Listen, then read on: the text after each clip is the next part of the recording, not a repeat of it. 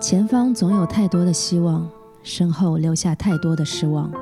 生命是一条长长的带子，展开在绵延不断的时光中，展开在柔软的变幻迁移中，交替着希望和失望。我是水水，欢迎来到八万七千问。我是明明。这个时间点呢，很多我们的听友小伙伴都已经在收拾行囊，准备回家过年了。可能有些人已经走了吧？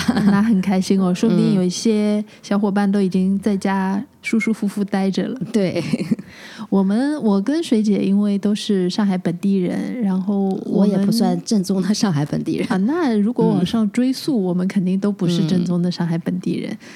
就是我们没有在春节必须要回到家乡的这么经历，对。但是呢，我们。这期想要来聊聊乡愁这个主题，嗯，为什么呢？其实我们也都有国外留学、国外生活的经历。那逢逢年过节，肯定是这种对于家乡的情绪啊、感受啊是很强烈的。对，因为其实水姐在日本，我在法国，就是大家在国外是一样的嘛。我们不过中国的农历年，对，其实那边庆祝的是元旦。元旦，对。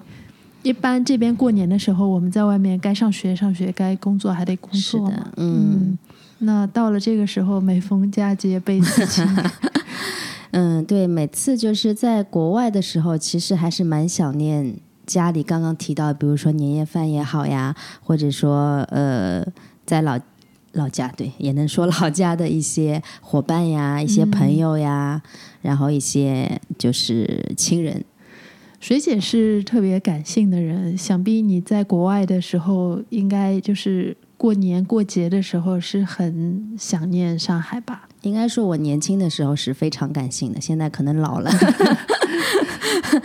嗯，因为我当时去日本的时候，其实不是我就是主动的。因为一些一些家庭的原因吧，所以我就是被迫的，好像 去了一下日本。那那个时候，如果说留学的话，我最想去的是英国。那个时候确实有考虑，对，没有去成。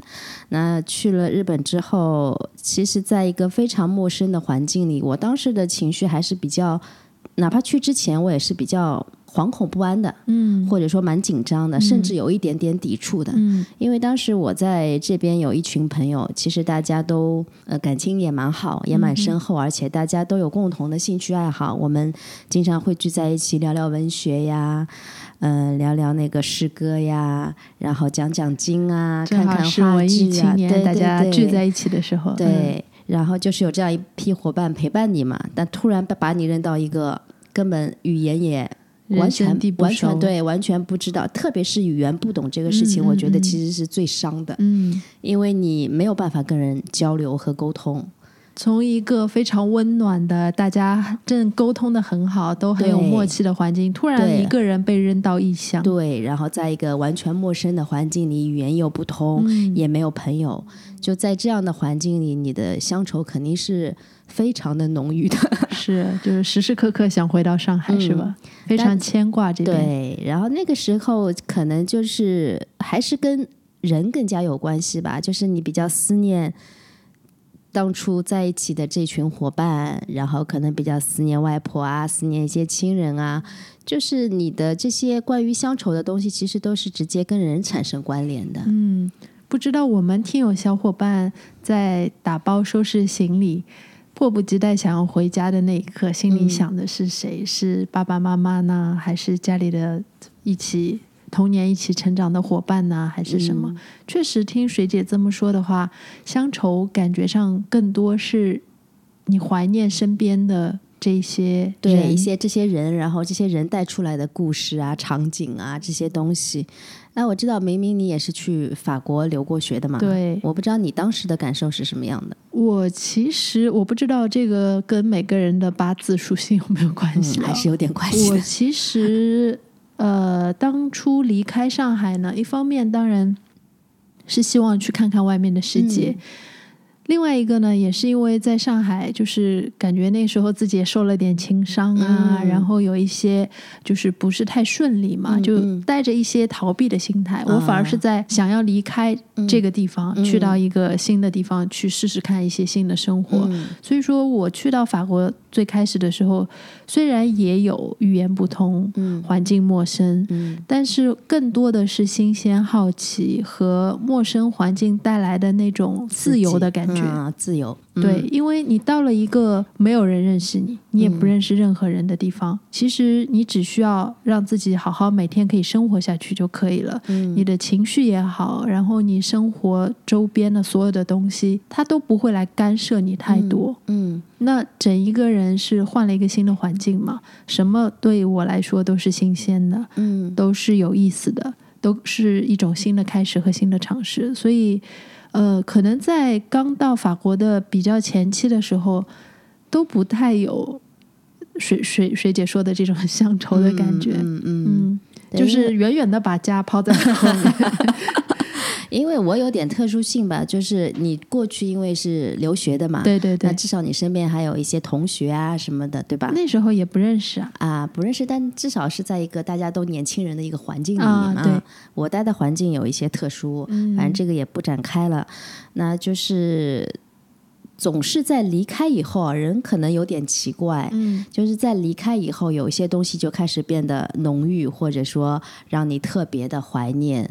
嗯，甚至于说，有的时候我那个时候是非常强烈的，就是想要回来。嗯，就是我去的当下，我就天天想着要回来，嗯就是想尽各种办法，有没有什么办法是可以回来的？没有办法回来，我就想尽办法往这边打电话，因为那个时候没有那种。呃，没有现像现在社交对互联网这么发达，嗯对刚刚刚开始，对我们那个时候都是用那个国际电话卡打国际长途，对对对然后到后来开始电脑上用那个 Skype 啊，用 MSN 啊。我最早是用 Hot Hotmail、哦 Hotmail，、嗯就是只是写邮件是吧？对对对 MSN，MSN，嗯暴露年龄。然后可能还会就是在这样的过程当中还会有书信来往，嗯，然后这个书信你知道就是国际信函嘛，一等也是要等一两周的对对嗯对。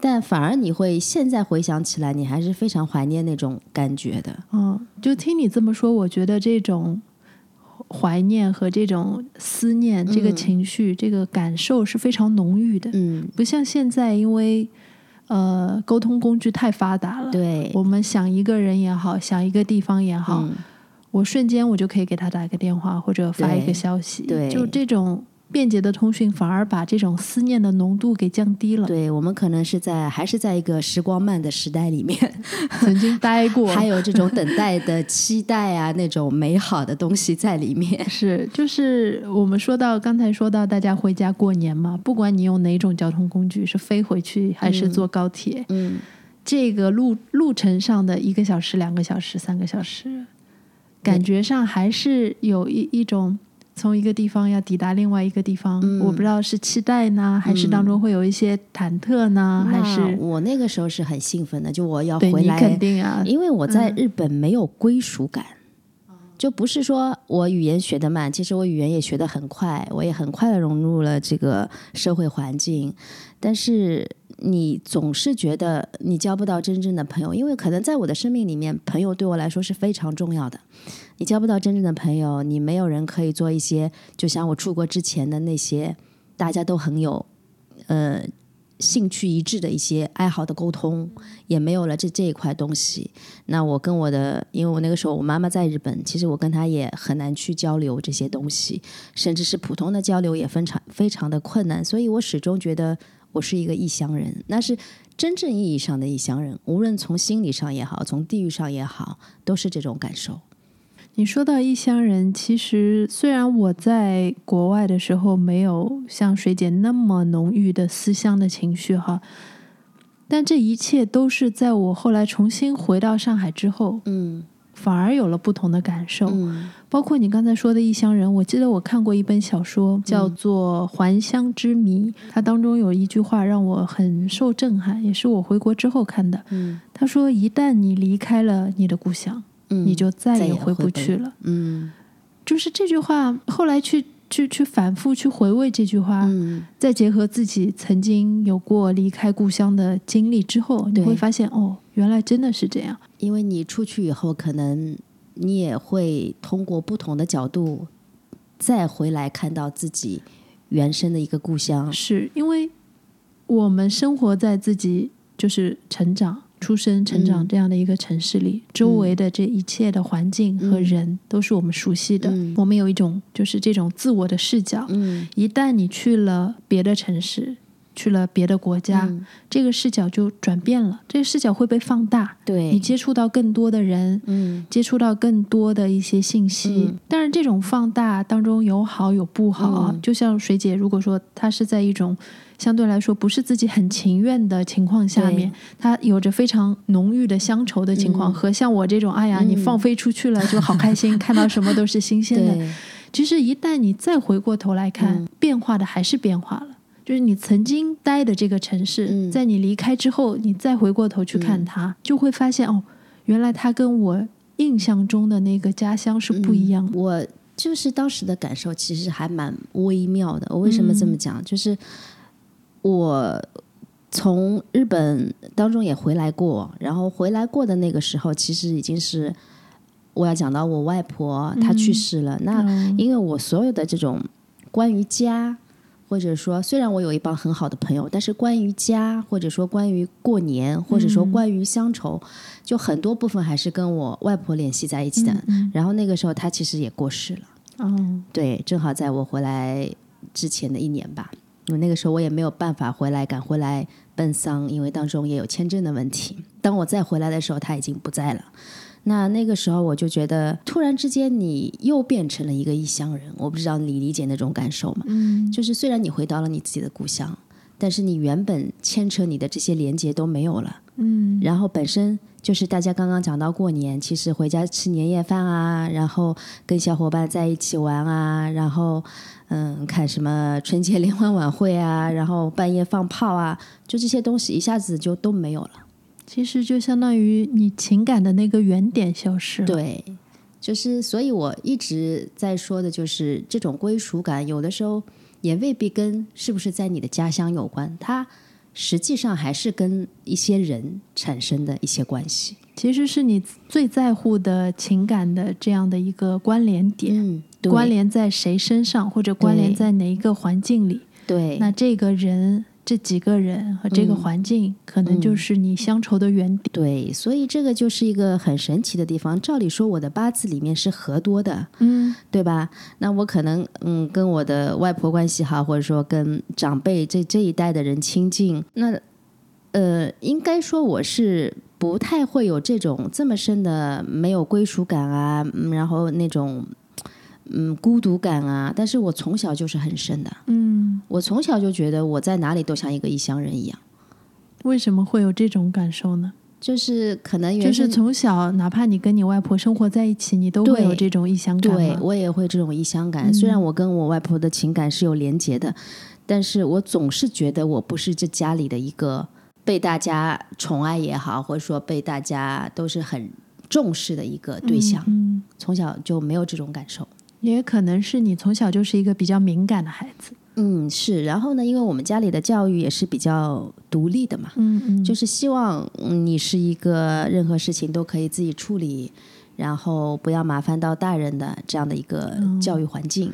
我刚才说的那个，就是你的故乡是你一旦离开就再也回不去的地方。嗯这句话倒反而让我有更深的共鸣，是因为，呃，因为我出生在上海，嗯长长大也在上海，是大学毕业之后再出去的。嗯我发现我出去了之后，出去了这十年，再回到上海之后，我就变成了一个既不是上海人，嗯也不是外地人，嗯，也也不是国外的，也对，也不是法国人，我已经失去这一份身份认同了。嗯我不知道大家有没有这这个，就是大家可能讲笑话会说，嗯对于上海女生来说，或者对上海人来说，如果有外地朋友说，哎，你不像上海人，是对一个上海人最高的评价。对，但是这可能只是一句玩笑话，嗯但是我不管是对这个城市的认知，嗯或者说对于呃身边的朋友啊，嗯然后或者说我们生活方式啊，嗯，我觉得我是有一些疏离感的。我觉得这第一是跟你，虽然你也是喝多的人，嗯但是你的底色还是水重，嗯哼，水它本来就是流动性的，嗯。所以你可能是比较适应这种流动的，嗯。甚至你走到那个一马透干的大运里，嗯那更是，对吧？就是你你觉得这种流动也好，这种呃跑动也好，其实带给你的反而是一些呃怎么说有趣的、新鲜的一些视角，嗯。让我觉得比较有意思的一点是，这段经历给了我一个旁观，也不叫旁观者，给了我一种游客心态。啊，就我我也是会有，我哪怕在这个城市住了两年、三年，但是我可能只是去超市买点东西，走在路上的那一段。那那那一个十分钟、二十分钟的路程上，我突然会觉得自己是一个游客。我用一种非常他者的目光嗯去看这个城市的一切，看来往的行人，对看这个城市的建筑，看四季的变化，就是随时可以停下脚步，拿出手机，拿出相机去拍拍拍照。就那个时候，可能手机摄影都还没有非常流嗯，行。我我记得我当时用的是一个呃日本的那种叫什么来着？小的卡片机，哎，就是小的卡片机，那个时候不是比较流行嘛？对对对对哎第一台相机就是经常拍拍，哪怕就是走下去拍拍自己住的周边的一些景色。是是嗯，那像你刚才说的，你是一个河多的人，是不是河多的人遇到，比如说有一马的这种流年，嗯就是你非得动一下，嗯，对他来说，心灵上会产生的这种不适感或者冲击感，或者说这种难以割舍的这种嗯情绪就会比较放大。嗯，这个我觉得有一定的关系，嗯。但它不是绝对的，因为你想，就算你地支里面冲多的，嗯，它其实也代表着你会离开，或者说你跟家庭的关系会远。嗯。那我这种合多的，照理说，我跟家庭的关系应该没有那么远，嗯哼，但事实上，就是我一直都是觉得我是游离的。对，对，然后因为我妈妈也是，我从小很小的时候就去了日本，就我们一直在分开，所以这种地方可能跟我带的神煞也有关系，然后跟我遇到这种行冲的流年大运也有关系。对，因为嗯其实刚才水姐说的这些，呃，经常听我们节目的小伙伴应该知道，我是水非常大的人，然后。听水姐说，我又有很多驿马，所以我确实一直在奔波。也不是很多驿马，就是你原局里有驿马，然后你的水又很旺又很大，嗯因为地支下面还有水。然后呢，明年相对而言，可能你会稍微稳定一点，但是你的驿 你的驿马还是透干了，所以你还是免不了要跑动的。水姐在做这期节目之前看了一下，又又重新看了一下我的八字。她问我是不是从零七哎零八年零七年，零七年到一七年就跑动非常多，那确实就是我出国的那段时间嘛。嗯包括后来回国之后，也是在不同的城市之间，嗯，就是工作来回奔波。因为正好你这把大运也叫那个甲戌大运，嗯哼。然后甲正好是你的驿马，那说到这里呢，水姐能不能先给大家介绍一下驿马这个驿马是神煞，啊？对，嗯驿马这个神煞。嗯，驿马其实大家都有听说，就跟桃花一样、耳熟啊，什么驿马星动啦，呃，其实它还是主你八字里的一个动，当然主动呢不只是只有驿马，嗯。但是如果你原局里有驿马的话，或者说你的大运流年里面出现驿马的话，那可能就代表着你的一些呃，比如说出差会多呀，嗯。然后可能工作上的变动啊，或者说要离开家乡啊，嗯。就是这种动的象。那如果你的驿马又逢又逢冲或者又带合，那可能这个动的迹象会更大，就是这样有一个神可能走得。更远，是吧？对对对，当然动不只是看一码啊，嗯，嗯我小时候就听长辈有一个说法，就是你拿筷子，嗯，如果说手拿的比较靠着前端，就代表你未来的生活是基本上在家乡，就不会离家人太远。嗯但是如果说你的习惯是筷子拿的比较远，嗯，拿那你得高，对，拿的比较高，那你可能未来就会是远离家人的对，那这个可。能是一个民俗上的说法，嗯但是我之前确实年轻的时候也注意过，因为我就是筷子拿的蛮高的，哦，那其实我还好。对，所以嗯。这个可能是民俗民俗上的一个讲法，嗯。但是确实有一些人他的八字里面本身就带着这些会离开呀、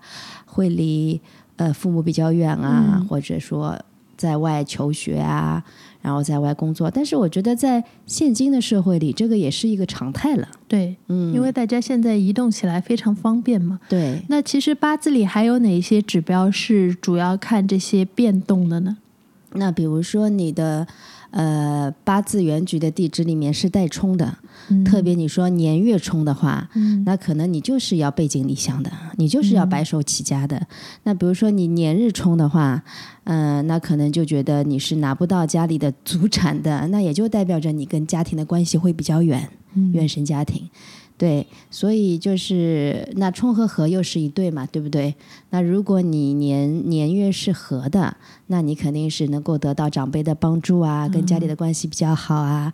然后你年日合的也是，那就我们叫主本合，嗯那你既能得到家里的家产，又可能跟父母的关系啊，跟长辈的关系会比较亲近一点。啊，嗯但是其实这个和你是不是会，比如说离开自己的故乡去别的城市发展，或者说嗯。甚至去国外发展，嗯。本身和原生家庭的关系也不是很大。我是说八字层面啊，嗯，也有，就比如说我们说到年月冲的时候，就会说背井离乡嘛。嗯，嗯，就有一个这样的指标在，当然不是百分百绝对啊，但但也可能是带着爸妈的钱，那应该嗯是一个明显的指标，对，嗯是，但是总是代表着你可能会离开嘛，对嗯对，那这种动的指标它有好坏之分吗？就比如说你这种动是未来对你好的，嗯或者说你这种动是不得不动。嗯。那比如说打个比方，一马是生你的，我们说过那个神煞的生克关系嘛。啊，那如果这个梦一马本身是生你的，那可能就是说你在跑动中是可以得力的，嗯或者说你的一马本身就是财，那可能你就是在奔动中求财的一个人。嗯对，像这样的一些指标就是比较好的。嗯其实离开或者怎么样，它并不代表好与坏，它只是一个状态。对，对，它只是嗯你会发生这样一个变化。对，嗯嗯，但是我觉得这种变动啊，特别是离开家乡，其实对每一个人来讲都是生命当中非常重要的一个时刻。嗯即便你在离开的那一个瞬间还没有意识到，嗯因为有一个非常新鲜的地方，有一个非常新鲜的远方吸引着你，嗯你的所有的感知，你的所有的期待嗯都在远方。嗯可能当时的我们意识不到，你离开家乡的这个瞬间，它对我们的人生意味着什么。但是，一旦你离开了家乡，在别的城市、别的国家生活过之后，你再回头去想你的故乡，嗯，它完全就会变成另外一种东西，对，会有另外一种感情慢慢滋生出来。嗯这个也是我们在聊今天这期选题的时候非常感慨的一个地方。为什么要从一马开始聊起呢？就是这是一种在生命当中可能你无法预知，嗯也无法避免的一种流动，嗯哼，一种变动。对，但是它一旦发生了，其实就会对你的人生造成一些非常深刻的改变。嗯，其实它是不可逆的，因为当你再回来的时候，或者说当你再回头去看故乡的时候，可能你的角度、你的心态、你的所有的一切都会发生一个变化。刚才我们提到的那本《还乡之谜》啊，这个作者可能不是很有名哦，嗯叫达尼拉费里埃，嗯他是海地人。嗯那后来呢，他其实是二十三岁的时候，因为大家可能知道海地是一个很乱的国家啊，嗯一直在发生各种战乱战乱、对嗯政变啊什么的。他二十三岁的时候呢，流亡到加拿大。他其实就是这种流亡的作家，对于故乡的心心情又完全不一样嘛。他这本小说其实讲的就是，嗯，他突然在加拿大收到父亲去世的消息，嗯然后他不得不重新回到他出生的地方，就海地的太子港。嗯然后就写了这样一本小说。嗯，它比较特别的地方呢，是在于它是一本半诗歌体的小说。对对然后他把自己情绪的东西都以诗歌的方式表达。那其实开场的时候，水姐读的这一段也是来自于这本小说，就是前方总有太多希望，身后留下太多的失望。生命是一条长长的带子，展开在延绵不断的时光中，展开在柔软的变换迁移中，交替着希望和失望。嗯为什么我把这一段抽出来 让水姐读一下呢？其实这种就是一种在我身处的城市跟我的故乡来回，就是我要回到那个嗯地方的时候，一种心情上的一种变化。对，就是那种我觉得还是，呃，怎么说呢？我觉得还是用“割裂”这个词比较比较适、适当吧。嗯对，像呃，作者他在蒙特利尔做着媒体写作这样的一个工作，嗯然后又突然回到海地这样一个城、这样一个国家动荡，然后这些以前的旧事重新出现在他面前，嗯，确实也是给他的冲击非常大。对他，而且是回去奔丧的嘛，对吧？对嗯他当中有一段挺有意思的，我觉得要回家过年的呃小伙伴听了会 有一些感触。同感。他说：“三十五年前认识我的一个男人朝我张开双臂，他事无巨细，唾沫横飞，唤起我许多早已忘得精光的记忆。而更糟的是，我对这些并无兴趣。我在谈话时尽量回避他的目光，本是预告着一段重新发现的美妙时辰，现在却变成了折磨。我等着他话锋一转的那一刻，他终于走了，什么也没有问我要。也许我小瞧他了。我一边走一边试图理出他聊天的线头。为什么我我没有更专心的听他说？因为他衣衫褴褛，指甲乌黑，满嘴缺牙。如果他更干净些，更健康些，我是否会更用心些？然而，他在我的眼前打开了我少年时期的相册。嗯，就是这一段感受，我不知道大家如果说回家乡过我我是很能，体会的，或者说你重新回到你离开了很久的城市，会不会？我觉得这个实在是写的太好了。诶，对，因为大家知道，就我其实嗯，祖籍不是上海，嗯我是小时候再来到上海的所以我的家乡在宁波嘛。嗯就是刚刚我们讲到，如果你离开只不过是一年可以计算的，两三年也好，几年也好，你再回去，那是一个感受。但是当你长期离开了很长的一段时间，嗯比如说十年以上，你再突然回到一个地方，哪怕那是你的故乡，嗯就是所有的一些呃，我们刚刚说到的人的关系也好，或者说物的关系也好，就是一个物是人非的感觉。对，但是呢，你那些已经把你，也不是说把这些记忆藏起来了，就是你会把一些东西搁置掉嘛，嗯对不对？这是人的自动的一些功能，就是大脑的功能。是但是有一个人，或者说有一些人，一定要强行的把这些东西再给你打开，再重新让你想起，然后再要参与到他们的这个关系当中去，我觉得是很很尬的，很难。也很难的。就是我现在你让我再去回到我的宁波的家乡，对，还是有很多亲戚在，但是我可能连谁是谁我都叫不明白了，嗯但是人家还有你童年的一些记忆，对，然后就会说你一些童年的糗事，就是这个东西，就是我觉得呃，真的就是我挺难面对的。每到过年的时候，经常会出网上也出来很多段子或者短视频，就是在城里的谁谁谁回到了村里，又变成谁谁谁，类似这种，这种其实也有一种情绪上没有办法转换的小尴尬在里边。嗯，然后经常又会到过年的时候，就几大主题要出现了嘛，对不对？对。催婚啦，然后什么相亲啦，要求父母要怎么怎么样啦，有亲戚要问你多少工资啦，在什么样的大公司啦，就我们有的时候会觉得，哎，回老家可能会被哎七大姑八大姨非常没有边界感的问东问西，会让我们很不舒服。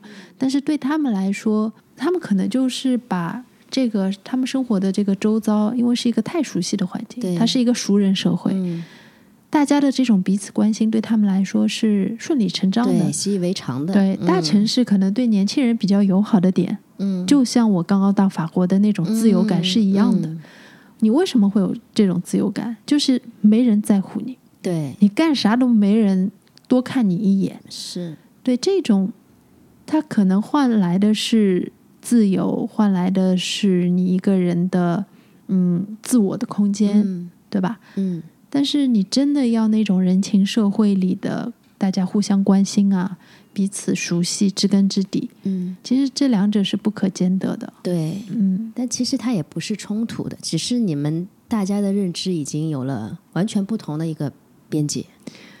长期可能还是会有一些冲突，嗯就是在于说你更喜欢这种人情社会，还是更讲究自己的边界跟独立了。对，但是我觉得回去的时候可以暂时，就像书里写的，把自己放空一下，对，对，就是你去空的去面对他们，而不是用你原有的认知，或者说你已经打开的认知，你以为的不一样的认知去跟他们做交流，可能会好一点吧。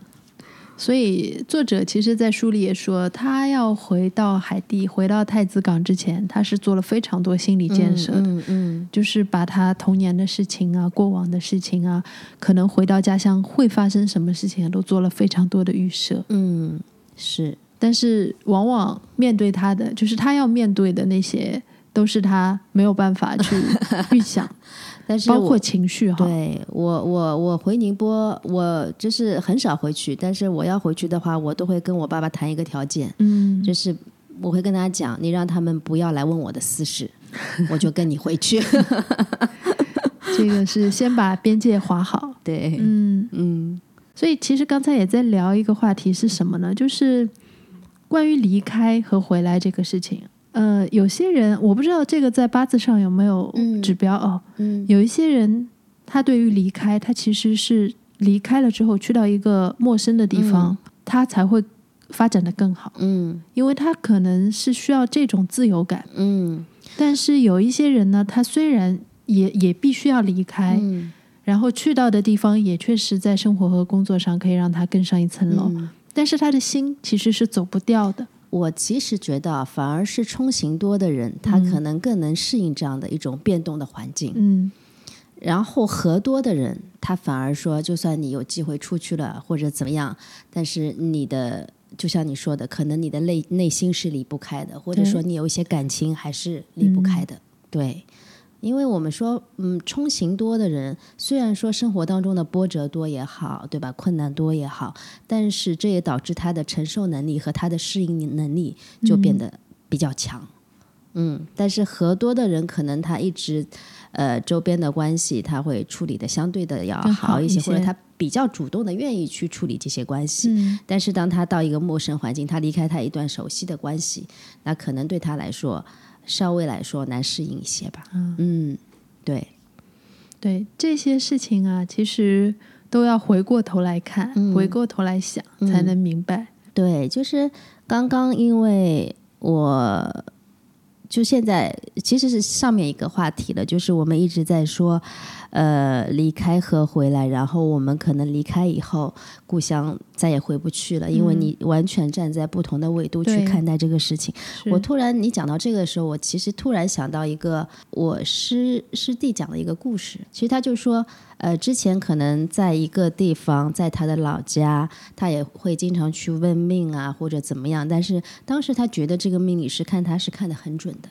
嗯但是当他出国游历，然后在外面生活了很长一段时间，再回来，他就觉得这个命理师已经打中不打中不到他的心了。嗯你说他是算不准了吗？其实也未必。嗯就是当一个人他去看过，因为当一个命理师在看他周边的这些人的时候，可能环境啊，然后大家的层次啊，各方面他都是还是比较熟悉，生活在他范畴对对相对来相对来说是一致的。接近的。对，但是当一个人他远离了这个地方，他去走过一遍不同的世界。他的眼界其实也不一样了，他的认知也发生了巨大的改变。嗯在当他回来的时候，可能你用的还是原来的这些知识体系也好，或者说原来的一些认知、一些角度，再去再去分析他，分析他的生活，讲述他生活中可能碰到什么事情。可能你真的就达不到了。我想想，这个也是蛮合理的。嗯，就是一旦一个人他的生活的上限和下限都发生了变化，对，然后身为那个命理师，他可能并没有接触到过那个上限。对，就说的不好听一点，就是如果说你让一个月收入差不多几千块钱的命理师、嗯，要去看一个月收入几十万甚至上百万的那种生意人，难嘛。嗯，他没有办法，哪怕他能看出，你们不是经常在说，哎，比如说财的大小，嗯嗯嗯，那其实这个可能是超出认知范他已经没有围的一种，办法去界定这个范围了。对，对，所以就是我们也经常会说，呃，什么样的命理师，可能你招来的就是差不多磁场的人，嗯嗯，可能就是差不多环境、差不多那个的。也就是说，命理师其实你也是需要不断的去成长。你在做这个资讯的过程当中，可能除了你的这套专业的知识体系以外，你需要去补充非常非常多的其他的知识要体系，要把生活的边界、认知的边界尽可能对扩大，扩大，然后可能你才能够接触到更多不同的人。对你也嗯才能了解更多人他生活的可能性，对而不是只是局限在自己的那个视野，里。这个其实刚跟你说的人离开以后再回来看故乡，我觉得就是它有相同的一些嗯地方、一些点在里面。嗯，嗯，但今天其实聊了那么多，我们可能没有很好的表达出内心的，可能是我啊没有很好表达出内心的感受，因为我一直在强调，一旦回去了就回不来这样一个嗯观点。出去了就回不来。对嗯但是呃，水姐刚才说的乡愁，或者说童年，或者说一些美好的记忆。我觉得多少都是在记忆里给它增加了更多情感的色彩。对，你当下去到这个地方的时候，比如说我们都很怀念小时候街边的一碗撒贝翁的、嗯，这碗馄饨，嗯你说它当下真的有那么好吃吗？嗯未必。但是就是因为它消失在了我们现在的生活当中，对所以在回忆里它就格外的美好。对，嗯，嗯乡愁有的时候也是这一种，逝去吧。对，嗯，所以我非常喜欢那句歌词，就是所有的物是人非里，我最喜欢你。对，这个就是在你的物是人非的这个尺度里，这也是我突然想到，学姐这么一说，我突然想到一个点，就是乡愁，它好像不是空间意义上的一个词，嗯它是时间意义上的一个词。对，它并不是说我在两个城市或者两个国家之间来回走动，嗯，它会产生的一种情绪。对，它反而是在一个时间的尺度上面，嗯。它是曾经一段我们永远回不去的时光，嗯，它是曾经一段我们曾经交往过的人，因为嗯一旦你离开了，你也会变化，对。他们也会变化对，环境也会变化，，对。就是物是人非，这是一个感觉是一个不可逆的过程，对，也是一个常态，留在一个无常。对，留在你记忆当中这些美好的东西嗯。积累起来，嗯，一旦你回不去了，他们就变成了你的乡愁。对，就是所有的乡愁，不管你是主动离开的，还是你是被动离开的，所有的乡愁里面，都是带着你跟这个地方的一些，其实还是人与人之间的连结，嗯，就是有这些感东西，情。对，在推动你乡愁才变得那么。就是那么怎么说呢？就每个人都会有，就大家回去过年，赶着时间，对吧？然后，嗯、有长途跋涉的，对其实很多人都说，还不是为了回去吃妈妈烧的那口菜呀、嗯，希望大家回去不要被七大姑八大姨的各种问题困扰，就是回去好好享受假期，好好过年，好好吃家里做的这顿年夜饭。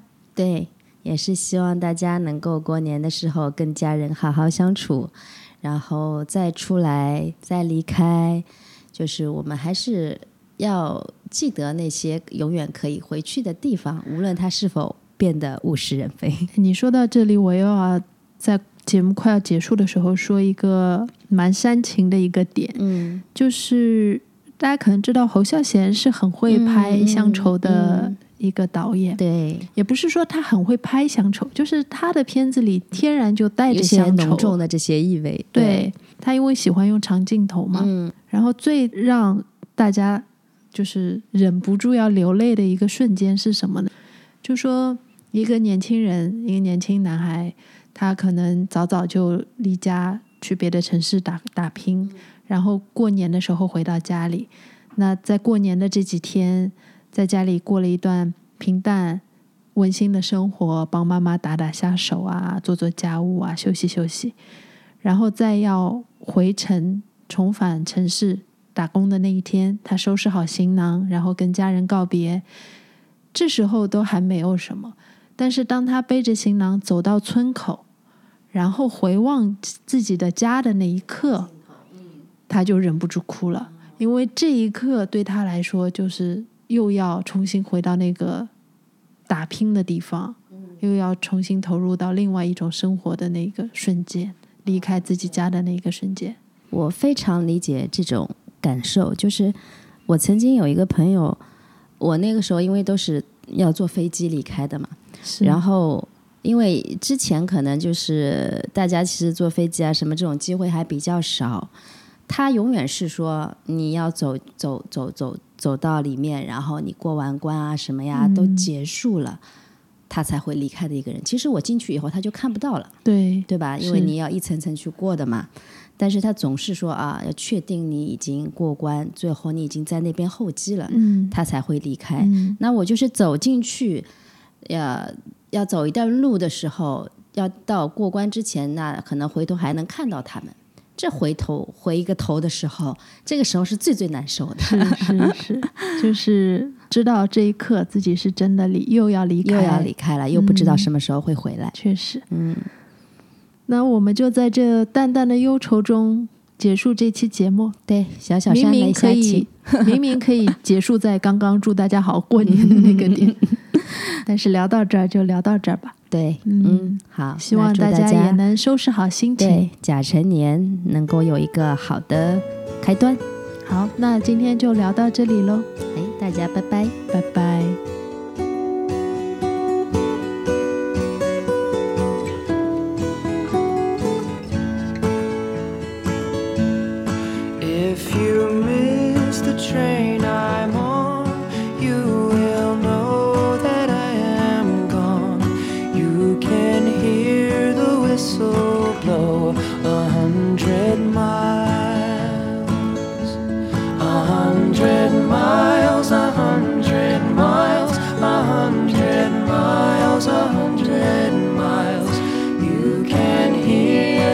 so